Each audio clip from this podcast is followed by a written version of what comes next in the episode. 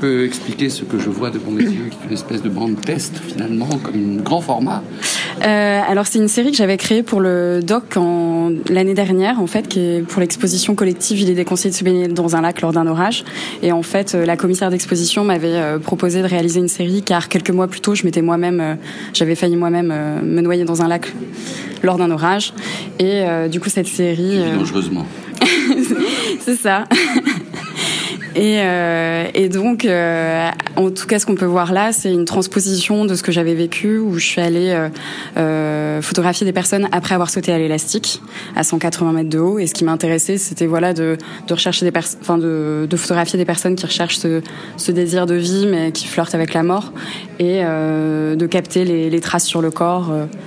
Qu'est-ce qu'on capte comme trace sur le corps Parce que moi, je les vois pas vraiment. Si tu peux les eh ben, par exemple, les, les yeux euh, injectés de sang. Euh, par exemple, cette expression-là, on est euh, vraiment au bord de l'extase et de l'abandon.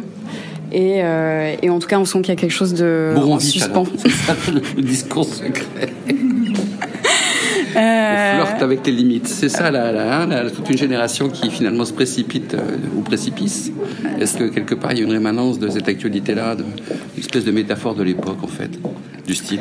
Oui, je pense qu'en tout cas ça, ça évoque bien l'époque, oui.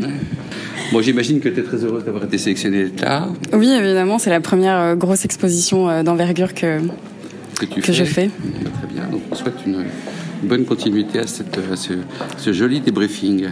Merci. Merci.